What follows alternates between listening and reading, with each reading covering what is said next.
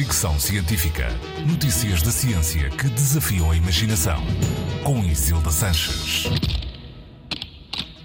Nos últimos tempos, tem aumentado o interesse por fontes de energia alternativas e limpas. Num contexto de alterações climáticas e crise energética, surgem como uma prioridade para o futuro da humanidade. Investigadores americanos conseguiram há poucos dias um feito notável neste campo: a fusão nuclear. A experiência aconteceu num laboratório na Califórnia e, pela primeira vez na história, conseguiu produzir mais energia do que aquela que gastou. A fusão nuclear replica a energia do Sol.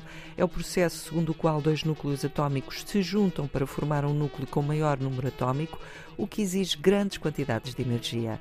Desde finais dos anos 50 do século passado que a fusão nuclear é estudada como alternativa limpa aos combustíveis fósseis, por não produzir gases e efeito estufa, mas até aqui nunca tinham sido conseguidos resultados tão promissores. O que aconteceu recentemente na Califórnia mostra que é possível avançar na investigação da fusão nuclear e encoraja a comunidade científica a prosseguir nas investigações, ainda que seja bastante claro que ela não estará realmente disponível em larga escala em breve.